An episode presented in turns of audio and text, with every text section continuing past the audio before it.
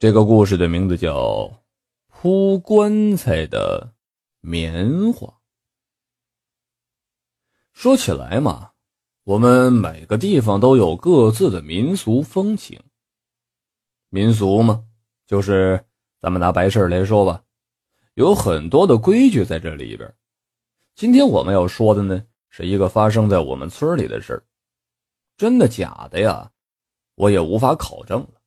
因为那时候还没我呢，不过很多老人都说是亲眼见到的。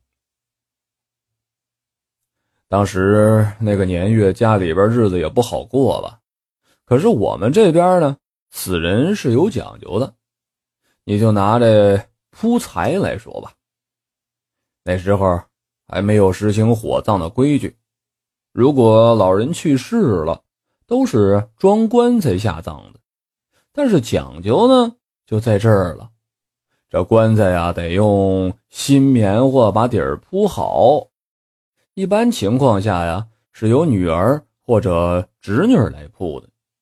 如果没有的，那就让儿媳妇来铺。我要说的这家，没有女儿，也没有侄女。老太太咽气了之后，家里边人就忙活着准备后事了。买棺材、扯白布，当然了，还有棉花。话说这家这儿媳妇儿啊，老太太活着的时候就不孝顺，但是也不是特别过分，没到那种不给吃不给穿的程度。要我说呢，换到现在能有这样的儿媳妇已经不错了。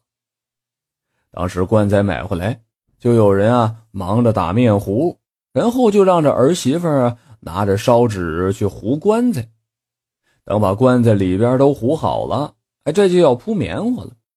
儿媳妇不愿意了，人都死了，还用新棉花干啥呀？正好我儿子那棉衣棉裤都小了，还有个小褥子也旧了，这新棉花我就给孩子们做新的，把孩子的这衣服、褥子什么里边的棉花呀都拆出来，给他铺上不就行了？有老人听了，哎，这个就不愿意了，就说了。那老辈子的规矩，那就得用新的。大娘，不是我说你啊，你说现在咱们家家连饭都吃不起呢，我家买棺材这钱都是借的呢。眼看着这要入冬了，我们可是连给孩子买棉花的钱都没有。这有现成的，难道你不让用啊？那到时候天冷了，我上你家找棉花去啊。再说了，人都死了。还讲究个些什么呀？你说是不是这个理儿？儿媳妇儿当时就把那个老人给顶回去了。这在场很多人呢，都想劝他呀，可是后来一想，又不是自己家人，又不是自己家事儿，管那么多干嘛呀？他做儿媳妇的不嫌寒碜，我们这些人得罪他能干啥呀？有好果子吃吗？毕竟这以后还得跟活人相处吧。这死的呀，你就委屈一下吧。结果当时就没人再说什么了，儿媳妇儿也把孩子的衣服、褥子给拆了，旧棉花哎就铺了棺材底儿了。按照当时那规矩，死人是要停灵的，一般是停灵七天，但是儿媳妇不愿意。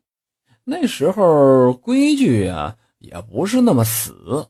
啊，就给改成了三天。本来老太太入殓之后还挺太平的，可是到了要埋的那天下午，出了事儿。听说呀，当时礼都完了，只要儿媳妇把这饭罐子一抱，儿子把那幡一扛，把灰盆一摔，这就算是齐活这叫财起人安乐，入土家宅宁。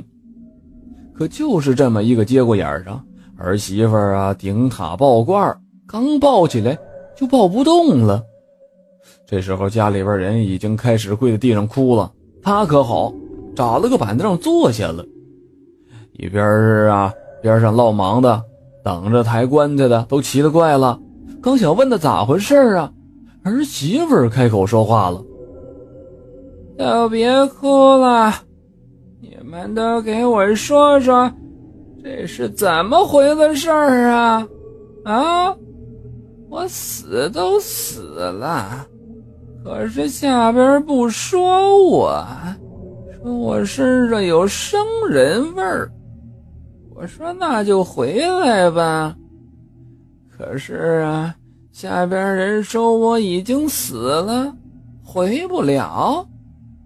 现在我就这么上不上下不下的卡着，连个收我的地方都没有。儿媳妇一张嘴就是一股子老腔，知道的人一听啊，就感觉到这个不是本人，现在是老太太的口气。这一下子人们可炸了窝了，这不邪了吗？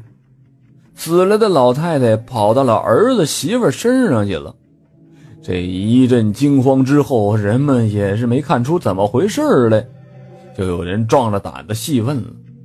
可是呢，被这老太太上身的儿媳妇啊，就反复的这么几句话，你也问不出个什么来。最后没了办法了，有人去请来神婆，要说这事儿还得专业人来做。人家神婆一来就把事情搞清楚了，原因就出在那铺棺材的棉花上面。那衣服和褥子连洗都没洗，尤其是褥子上还有老太太没满四岁孩子的童子尿呢。要说这不还是有生人味吗？哎，那怎么也说不过去。没办法，一家子人又把老太太从棺材里边抬了出来，铺上新棉花。这回棺材盖一盖，儿媳妇啊也从凳子上跌倒在地了。脑袋磕在地上，磕出了一个大包来。过了好一会儿，人才慢慢的缓过来。别人问他啥，他有时候不知道，就说自己头疼。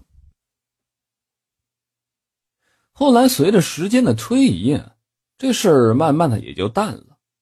可是我们这边到现在啊，哪怕是用骨灰盒了，还是会在那下边啊铺上新棉花。生怕已故亲人走不了要回来。